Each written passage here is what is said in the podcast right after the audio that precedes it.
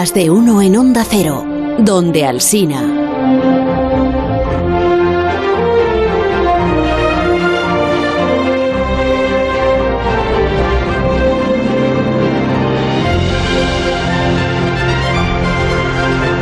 Ya estamos en Aparici te lo dici, que es la sección de Alberto. Aparici. Está muy bien Que tirado. no se llama Aparicio in órbita, No, no, no, no, no, le cambiamos la- el nombre porque lo pidió Santi. pero una subsección. No, no, no, no. Ahora toda ¿No? la sección se llama Aparici Ah, te vale. lo Pues porque así los oyentes dicen, ¿pero qué es lo que te dici? Y ya- Yo le diría Ipirici Teledici. Y pirici te lo dici. Y todo con la I. No, con la I, con la I es solo cuando, cuando estás su Santi y te puedo hacer la puñeta. Cinti, Cinti. Pues no solo de tortugas vive esta sección. os Podemos hablar con la I todo. Uy, no, eso es dificilísimo. Cada uno con una letra. También. No solo de tortugas vive esta sección, os digo, ¿eh? así, Sí, No. así de saque. Anda. No, no, no. ¿Cómo es posible? Hoy presentamos al ajolote.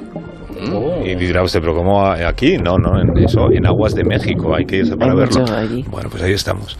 Nos hemos traído uno aquí para enseñárselo a los oyentes. Muy bonito. Sí. Tiene una cara muy, muy, muy graciosa. Pequeñito. No, luego lo devolvemos, no os preocupéis. Sí. Mira, el ajolote, como sabéis, es un anfibio de 30 centímetros, con cara musala, simpático, Mucho. pero que parece fabricado con piezas de otros animales. Tiene cola larga. Bueno, si lo estáis viendo no sé para qué lo cuento. ¿no? Pero los oyentes. Ah, es verdad, los oyentes, Los siempre hay que tener presente a los oyentes. sí. Tiene cola larga, querido oyente, como de reptil, y de su cuello salen seis ramilletes de vistosas branquias. Es como si tuviera algas creciéndole ahí en el cuello, ¿no? Y con este aspecto de dragón diminuto, la gran habilidad del ajolote es. Dice, escupe fuego, no escupe fuego. Rugir, no ruge. No, Hace algo más difícil que todo eso. Algo que a los científicos les parece que es mágico. La palabra tabú para ellos, porque el ajolote es capaz de regenerar, esto les va a interesar mucho, su propio cuerpo. O sea, sus propios tejidos. Como las lagartijas. Y no tienen cicatrices. Y si una herida se cura, el animal se queda igual que estaba antes. O sea, no se pues, nota que ha tenido una. esto hay que copiárselo. Es lobezno. Exactamente, sí, sí. Claro. Y algo más espectacular, si pierde una patita, le sale otri- otrita. Frita. bueno, muy bien. Sí, o sea que ha perdido una extremidad, pff, no pasa nada. Al ajolote le crece una nueva y está como nuevo siempre. sí. Entonces los científicos estudian con fascinación, me ha contado Alberto, a los animales capaces de regenerarse como este, como el ajolote, porque esa capacidad de producir tejidos y además tejidos eh, complejos, estamos hablando de, por ejemplo, el corazón, ¿no? O el cerebro pues permite indagar en cómo se forman estos órganos y cómo pueden volver a formarse, precisamente para intentar replicar todo eso en un laboratorio y en el futuro imagínate que pudiéramos eh, regenerar el, el cerebro cuando tienes algún daño cerebral. ¿no? O, no lo tenga. Entonces avanzar en esta dirección permite soñar Solo con regenera. sustituir nuestros propios tejidos cuando sufren daños o cuando enferman. O algo más cercano en el tiempo, que es crear órganos humanos en el laboratorio, órganos de imitación que permiten estudiar una enfermedad sin que una persona se tenga que poner enferma. Y Alberto me dice que esto, y de, de esto que habla esta mañana, de que esto ya lo hemos conseguido, bueno, lo ha conseguido el que lo ha conseguido, y que a estos órganos imitados, digamos, o de imitación, los llamáis organoides. Organoides. Un poco de ciencia ficción, parece la, se- la sección de hoy, pero ¿En no. 3D o qué? No, no, no. Entonces cuéntanos, eh, Aparicio, ya que la sección es tuya, pues di tú algo, ¿no? O sea, el, A ver, es como un corazón o un riñón dentro de un bote en el laboratorio, por ejemplo. No, no, no tiene que ver con eso. En realidad no, no son, no, no es fácil imaginarlos visualmente porque eh, los organoides en realidad son cosas muy pequeñitas, son, son pelotitas de células que a lo mejor miden un milímetro, a lo mejor miden medio milímetro, así que desde luego pues no tienen tanta complejidad como puede tener un corazón o puede tener un riñón, ¿no? Pero la cosa importante, que es importante para los científicos, es que ya imitan la estructura del órgano. En esa pelotita tan pequeña hay varios tipos de células, se organizan en el espacio como en el órgano de verdad, a lo mejor en diversas capas, y en algunos casos hacen alguna de las cosas que el órgano ya haría. Por ejemplo, si tenemos un organoide cardíaco, pues ese organoide cardíaco a lo mejor es capaz de contraerse, como el músculo del corazón. O si es un organoide renal, a lo mejor puede filtrar sangre de una manera muy limitada, porque es muy pequeñito, claro, pero como hace el riñón de verdad. Y hay un ejemplo que a mí me parece espectacular, que se publicó este verano, que es un organoide cerebral, una imitación en pequeñito de un cerebro, del que crecieron dos pequeñas esferitas y en esas esferitas había una pequeña lente, había una pequeña retina, o sea que ese organoide, ese cerebro en miniatura, estaba desarrollando dos mini ojos. Un cerebro con ojos. Uy. Y no es da una miedo barbaridad. esto. Un cerebroide y un corazonoide y un riñonoide se llamarán entonces cuando... A ver, miedo, miedo no, pero sí que es verdad, tengo que decir que hay ciertos científicos que eh, han despertado, digamos, han levantado la voz en el sentido de que si seguimos avanzando en esta dirección, igual llegamos a crear organoides cerebrales en los Claro. que hay algo parecido a funciones cerebrales. Claro. Entonces, a lo mejor tendremos que ver si tenemos que tratar bien a esos, a esos organoides como tratamos bien a animales, por ejemplo. Ya, ya, ya. Bueno, vamos a incorporar a la conversación, si tú te dejas, Alberto, a alguien que Sí. sabe que sabe mucho de esto, mucho más incluso que tú, porque trabaja con estos organoides todos los días. Se llama eh, Nuria Monserrat y es investigadora del Instituto de Bioingeniería de Cataluña. Y además eh, creo que es muy fan, digamos, de los ajolotes. Es como del, del club de fans de, los, ajolotes. de los ajolotes. Eh, Nuria Monserrat, buenos días. Hola, muy buenos días, Buenos días. a todos. ¿Qué, tienen los ajolotes que, que te que no fascinan? tengas tú, que por te ejemplo. fascinan? Eh, lo habéis descrito muy bien, ¿eh? son unos organismos que, que viven toda su edad adulta en un estado que podríamos considerar larvario. Entonces, es ese motivo por el cual eh, pueden regenerar absolutamente todos los órganos de su cuerpo, ¿no? Lo habéis explicado genial, ¿no? Si amputamos en el laboratorio una pata o el animal la pierde en su entorno natural, esta, esta extremidad vuelve a crecer. Y lo que podemos aprender son por qué, qué genes, qué señales las células están en ese momento eh, ejecutando para que estos procesos se puedan llevar a cabo. La genética del ajolote es compleja. Esto ha hecho que se haya estudiado muchísimo tiempo a este animal y, y se hayan podido identificar recientemente pues algunas de estas señales, algunas de estas pistas ¿no? que las células pueden seguir a fin de regenerar eh, esos tejidos. Y como os comentaba, lo que se ha empezado a entender un poquito más es que son señales que, que están de alguna manera como sostenidas en el tiempo, ¿no? Están en un estado eterno de juventud, ¿no? Juega con cierta trampa con respecto a nosotros. Nosotros en el proceso embrionario eh, tenemos eh, un crecimiento que decimos hiperplásico, ¿no? del, mes 0 al mes 3, ¿no? hay un crecimiento proliferativo en, en cuando se están formando los órganos de nuestro cuerpo y después la hipertrofia, ¿no? los, los órganos que se han formado siguen creciendo, pero esta capacidad ¿no? más hiperplásica, más de, de nacer de cero, no acontece en la edad adulta. ¿Y el ajolote hemos es eterno? bastantes cosas. no, no es eterno, Ah, no es eterno. El ajolote también tiene una, una edad biológica limitada, pero toda su vida la vive de esta manera que, que a nosotros nos parece fascinante para entender pues cómo, cómo regenera su corazón. Y se han visto similitudes en algunos procesos regenerativos eh, en ajolote y otros organismos eh, con los que se trabajan en el laboratorio que tienen una genética más fácil como el pez cebra, ¿no? E incluso el modelo que conocemos todo como el modelo de ratón, pues ahí intentamos comparar, ¿no? De una especie que parece tan lejana a nosotros como un ajolote a una especie más cercana como un ratón o un cerdo, pues qué señales existen y cuáles han desaparecido para que intentemos de alguna manera despertarlas de nuevo, volver a despertar esta capacidad regenerativa, ¿no? Oye, que está Nuria, dormida en la edad adulta. eh, dime, dime. ¿El ajolote solo regenera el, el órgano dañado cuando ha sufrido un daño o lo está? Quiero decir, ¿el ajolote envejece o no envejece? O sea, el, el tiempo que vive vive como, como una rosa. Regenerado, digamos, como vive si fuera- re- regenerado. Sí, su estado, su, joven. estado, su estado natural es bastante, posi- es bastante bueno en ese sentido. O sea, no se va deteriorando, vive- aunque vaya pasando el tiempo, no se deteriora. Claro, al final sus funciones biológicas no se gastan, pero, O sea, se muere de joven. regenerativa se muere joven, sí, se muere Y de joven, digo, exacto. se muere- Y Claro, joven, Sí, sí, vive joven y muere joven, exacto. Qué bueno. Interesante. Yo, yo tengo, tengo una pregunta para Nuria, si, si me dejáis. Eh, yo entiendo que para poder regenerar estos, estos órganos tan complejos, eh, uno no puede partir, por ejemplo, de células de la piel y regenerar un hueso. O sea, que entiendo que hay que partir de células como más eh, primitivas en ese sentido, posiblemente células madre o algo por el estilo. ¿El ajolote Mm. incorpora, digamos, más células madre de las que nosotros tenemos cuando somos adultos o algo así? Se conoce la biología de algunos de sus órganos y, y sus células están en este estado que decimos más proliferativo. Tienen características más similares a, de esta capacidad de autorrenovación, de proliferación, parecidas a las células madre. Y, y esto hace que, que su organismo pues, pueda responder de, estas, de esta manera. ¿no? Y también está más preparado para este tipo de respuestas. Nosotros tenemos como un periodo eh, de respuesta, como os comentaba, ¿no? durante un estado de nuestra vida embrionaria y posteriormente esto se va perdiendo pero tenemos órganos y en todos nuestros órganos en, en nuestro cuerpo siempre tenemos un pool, una, ca- una cantidad de células madre, que son las células madre adultas, ¿no? Las células madre adultas del músculo, las células madre adultas de la grasa, ¿no? Las células madre adultas de, de- de la, de la sangre y, y con estas células pues tenemos una capacidad de regeneración limitada, pero continua. O sea, las- en nuestro organismo continuamente estas células están respondiendo a microdaño, a microinsultos que decimos, ¿no?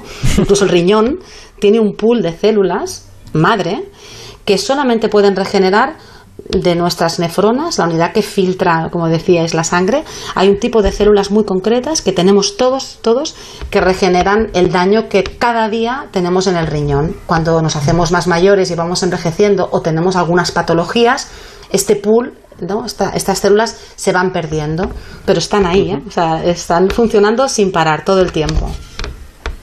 Y los, los organoides, eh, ¿cómo, cómo hacéis para...? O sea, van creciendo, ¿no? Tenéis que hacer algo para que vayan creciendo. Les tenéis que... Darles de comer. Dar de comer. Como a los peces en el acuario.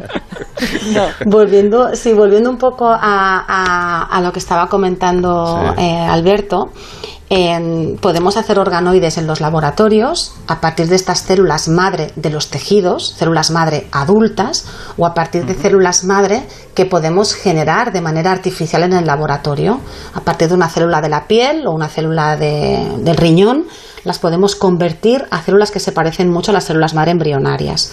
Tenemos que darles de comer. ¿Y qué les damos de comer? Pues esas señales que os explicaba antes, que existen ¿eh? de manera natural en el tejido durante el periodo embrionario. En mi laboratorio, por ejemplo, trabajamos con organoides de riñón y les damos de comer, de alguna manera, eh, pues estas, estos morfógenos o estas mm, señales químicas ¿no? que las células reciben durante la formación del riñón cuando estamos todavía en el periodo de gestación, ¿no? en tiempos muy tempranos, a partir del mes y medio de gestación, cuando el riñón se empieza a, formar y empieza a complicarse su formación, sabemos qué señales están aconteciendo en ese momento y las copiamos y hacemos una receta, una receta de cocina. Y ahora tenemos una receta que nos está funcionando bastante bien y lo que hemos hecho ha sido sobre todo estandarizarla para que otros investigadores en cualquier sitio del mundo, partiendo de células similares a las que hacemos aquí en España o las que se hacen en otros países, podamos desarrollar en los laboratorios estos micro riñones. Y, o microcorazones, ¿no? Eh, Y son, Pero- como pero habéis escrito súper bien, micrométricos, micrométricos. Físicamente, como los manipulas? Quiero decir, de- de- están, los tienes en, en un porta, en una jaula, metidos, quiero decir, les das con una cuchara, se les inyecta. No. Sí, yo qué sé. Tenéis que imaginaros como unos pequeños tubitos, ¿no? De fondo redondo, o sea, como si fueran vasitos, ¿no? Pero Sí. el, fondi- el fondo del vaso, pues, eh, es, es- es- no, no tiene forma plana. Y allí, en flotación, tenemos los organoides. A, a a visu, a vista, si tú cogieras esos vasitos, ves unos puntitos pequeños. Los podemos crecer de un tamaño que tus ojos los pueden ver. Y los organoides que habéis comentado cerebrales crecen muchísimo más. Las estructuras que se pueden desarrollar ¿no? pueden llegar a ser más grandes. Y hacemos también organoides de retina ¿no? en nuestro laboratorio. Y estos, después de cinco meses, tienen unos tamaños pues más considerables. Te Pero- guiñan el ojo, no me digas. sí, ojalá, no, no, no. Nuria, el Estamos objetivo en un es- momento muy incipiente, muy Claro. incipiente. Es todo muy incipiente. El objetivo es que sean grandotes y que sean como tienen que ser, ¿no? Para poder Bueno, luego utilizarlos eh, o no. Claro, depende, depende de las preguntas que, que, que- que tenga la investigación. hacer, ¿no? en, claro, nues- claro. en nuestro caso, la obsesión que hemos tenido durante mucho tiempo ha sido entender, primero, si era posible generar a partir de una célula una estructura micrométrica que se pareciese a un riñón embrionario. Y esto no lo hemos hecho solos, somos muchísimos grupos en el mundo que estamos intentando ¿no? pues entender cómo hacer esa receta de cocina que funcione, estandarizarla. Ahora que entendemos algunas cosas, algunas cuestiones sobre estos aspectos, sabemos que el riñón es un órgano que está afectado en muchas patologías, en muchas enfermedades que decimos congénitas, es decir, por mutaciones en genes que dan lugar a enfermedades en el riñón, o el ri- y el riñón al mismo tiempo es un órgano que está muy afectado en patologías como la diabetes. Ahora que ya sabemos cómo hacer estos micro riñones, estamos intentando investigar o, o intentando poner o arrojar un poco más de luz en cómo estos, estas mutaciones en esos genes en concreto durante el desarrollo, que es algo que no se podía estudiar hasta ahora, porque no podemos tener acceso a ese tipo de muestras por motivos obvios, eh, podemos entender pues cómo estas mutaciones pues dan lugar a una enfermedad y qué, o- qué ocurre para que este riñón no funcione. Todo a escala micrométrica. Entonces, evidentemente hay muchísimas limitaciones y después tenemos toda una área de estudio no nosotros, sino muchísimos laboratorios, ¿eh? Todos, somos muchísima gente, que queremos intentar eh, hacer esos organoides de riñón o de corazón de manera muy robusta, muy eficiente, escalable, reproducible, para en el futuro generar eh, algo más grande y que sea sobre todo funcional. Habéis comentado ¿no? que las células puedan filtrar la sangre. Esto es algo que aún no se ha podido realizar. ¿no?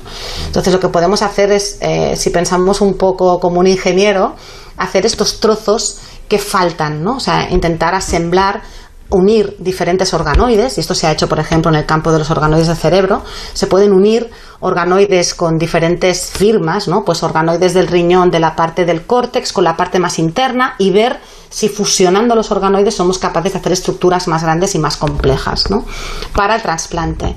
Pero esto, eh, pese a que nosotros estamos eh, ¿no? trabajando eh, con una obsesión y con mucho interés y con muchísimas personas para llegar a este, a este fin, es algo que quizás no podamos ver en un tiempo corto, ¿no? Pero hay otros campos de estudio como trabajando con organoides de hígado o con otro tipo de tejidos que creemos que van a haber eh, respuestas más favorables a lo mejor que cuando trabajamos con organoides de riñón para trasplante, por ejemplo, ¿no? Entonces aquí estamos todos muy ilusionados, la verdad.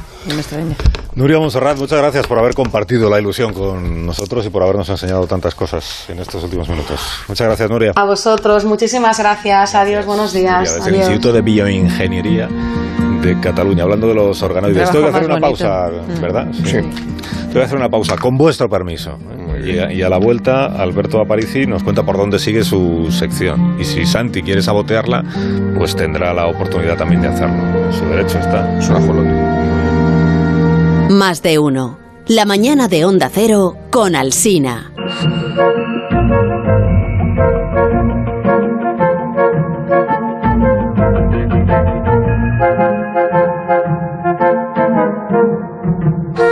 Alberto, que no pensaba yo que fuéramos a reincidir con lo del informativo científico, ¿no? ¿Ah, sí? ¿Eh? Sí, No, pues porque sí, no. yo creo que salió excelente, fue un éxito de crítica y de público, la gente hablando maravillas en las redes. a- aclamaban y vitoreaban y aplaudían. Pues si avisa y me traigo la corbata. No tengo yo buen recuerdo, ¿no? De lo que...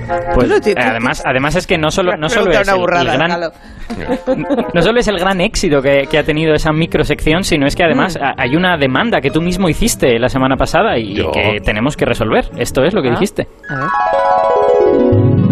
Estrenamos el informativo de la ciencia. Hay que buscarle un título al informativo de la ciencia verdad. porque el informativo de la ciencia queda como un poco... Infociencia. malísimo el título. Ciencia, ciencia, ciencia. cienciativo, cienciativo.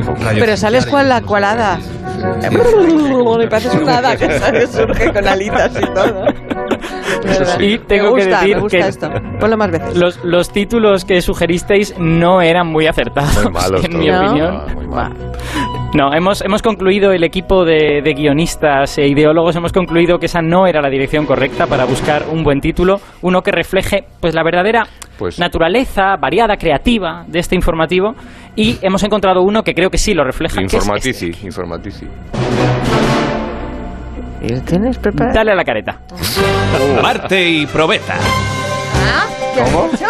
Marte y probeta.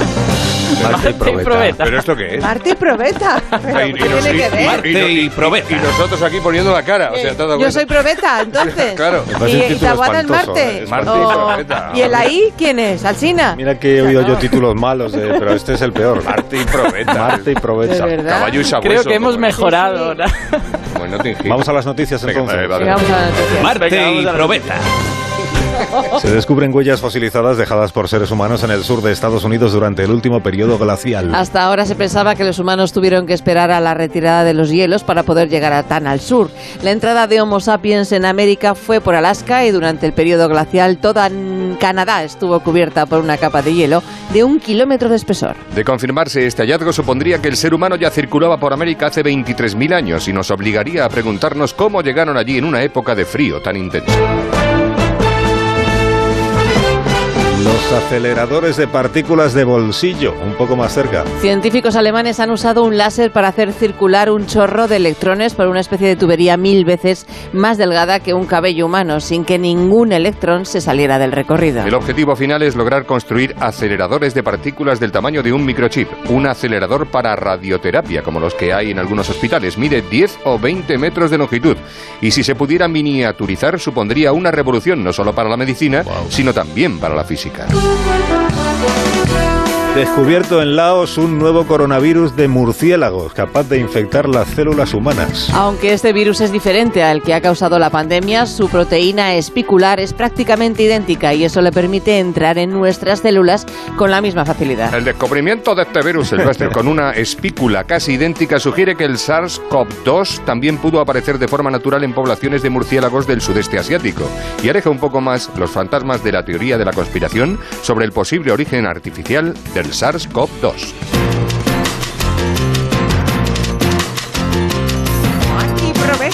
Bueno, a mí si me vais a meter espícula en un texto me avisáis antes. ¿eh? Marte y probeta. Ahí estamos. Marte y probeta. Que te- Perdonad, No perdonad por las ver. palabras raras. que es malo y el, el título y lo repetimos tanto, yo creo que no, No, no, así no cuela. no está quedando Marte bien. probeta, pero además que tiene que. Bueno, creo que, creo que habéis dado muy bien las noticias esta vez. ¿Y ahora qué quieres, y- comentarlas? Esta vez, o sea, la otra vez no. Claro. No, la otra vez también. Ah. Pero eh, voy a hacer alguna pequeña precisión que yo creo que es interesante sobre, sobre Ya todas estamos. estas cosas. Sobre la locución. Ya está. Venga. No, sobre la No, locución me ha parecido muy bien, salvo, salvo cuando la palabra espícula no te gusta. No, no, no me pues si la he tenido que decir yo, no te quejes. ¿Y yo? Ah, tú también has dices dicho espícula. Oye, esto se claro, repite mucho. espícula. Marte y probeta. Esto es- A mí me habría gustado decir espícula, pero no me lo han puesto. Ah, en el bueno. texto. ¿Cuándo te has tenido que decir, ah, sí, espícula, has dicho tú. Bueno, también. dejadme, dejadme, que, dejadme que diga un par de cositas que yo creo que son interesantes. Sobre esto de los primeros humanos en América, esto es un tema, en mi opinión, Es un temazo. muy candente y Temazo. muy complicado. Es un, es un tema muy interesante porque en principio los humanos deberían haber entrado por Alaska y deberían estar retenidos en Alaska por el hielo. Mm. Entonces el hecho de que se vean huellas de humanos, huellas fosilizadas, tan antiguas significa que han tenido que llegar por otro sitio. Entonces la, la discusión es por dónde han llegado. Claro. ¿Es que hubo algún pequeño deshielo y pudieron Ah, atravesar ese hielo canadiense? ¿O es que a lo mejor fueron por el mar? A lo mejor tenían Ah. algún tipo de canoa o algo, o algo Patines. por el estilo. Claro, no, no sabemos muy bien cómo, cómo han ocurrido esas cosas y me parece muy interesante. Pero yo creo que algo más interesante todavía es que eso habrá de conciliarse con lo que ya sabemos sobre el continente americano. Porque el continente americano está lleno de yacimientos humanos de eh, más pronto de 14.000 años, o sea, más, más recientes de hace 14.000 años. Hay muy pocas cosas que apunten a población humana tan antigua. Entonces da la sensación de que quizá algún pequeño grupo humano consiguió llegar, pero no llegó muy lejos. O a lo mejor se, se murieron o, Claro. o se quedaron confinados en un sitio pequeñito. Así que habrá que conciliar todo esto que sabemos con lo que estamos averiguando ahora, que es lo que, en lo que la ciencia consiste. Muy bien. ¿Y Pipeta y Plutón no os gusta? Pipeta y Plutón. ¿A ti Sí, Plutón sobre todo por reivindicar a Plutón. Claro. Sí, porque ya Ah, y es la hora. pipeta, y la pipeta, que pobrecita que la y pipeta, es más pipeta que no mejor que a probeta. Sí, Pero que. Plutón no necesita que le reivindique nadie, Begoña. Que Plutón se reivindica solo cuando ves una foto que tiene ahí una especie de Ya, océano pero de Marte hielo. está es muy superguay. manido, por decir Marte y probeta. ¿Y Venus y Putiferio? No. Pues eso por lo menos Claro, tendría su punch, claro, su pegada, ¿no? Claro, Claro. Vamos a estar de actualidad. Venus y Putiferio, pero Marte y- bueno que nos tenemos que ir. Que llegan las noticias de verdad de las, de- o sea, las que no son estrictamente científicas, de las 12 del mediodía, porque bueno, Ah, no- las científicas no son de verdad, entonces. Son, son cosas que no han pasado realmente. Sí, pero en otro sitio. a ver, eh, de aquella manera. Lo que igual no son, son noticias. Bueno, yo que Pero sé, bueno. no en este jardín. Vale. Eh, hemos perdido a Santi en, en, en las ha desaparecido. A ver, no me extraña. Tiene que volver ahora. Me o sea. parece que nada de lo que hemos dicho. la ¿qué G grande, la G grande diría yo esto. La G grande. Qué grande. Aparici, hasta el próximo día. Cuídate mucho. Un beso. Venga, hasta el Alberto. próximo día. Chao, Hasta chao. aquí Aparici te lo dices. Es que los títulos no son buenos. No. Hay que hacer una revisión general Parece en órbita. de los títulos. Aparici y microscopio. No, Marte y probeta. En órbita, pero ¿por qué en órbita? Órbita.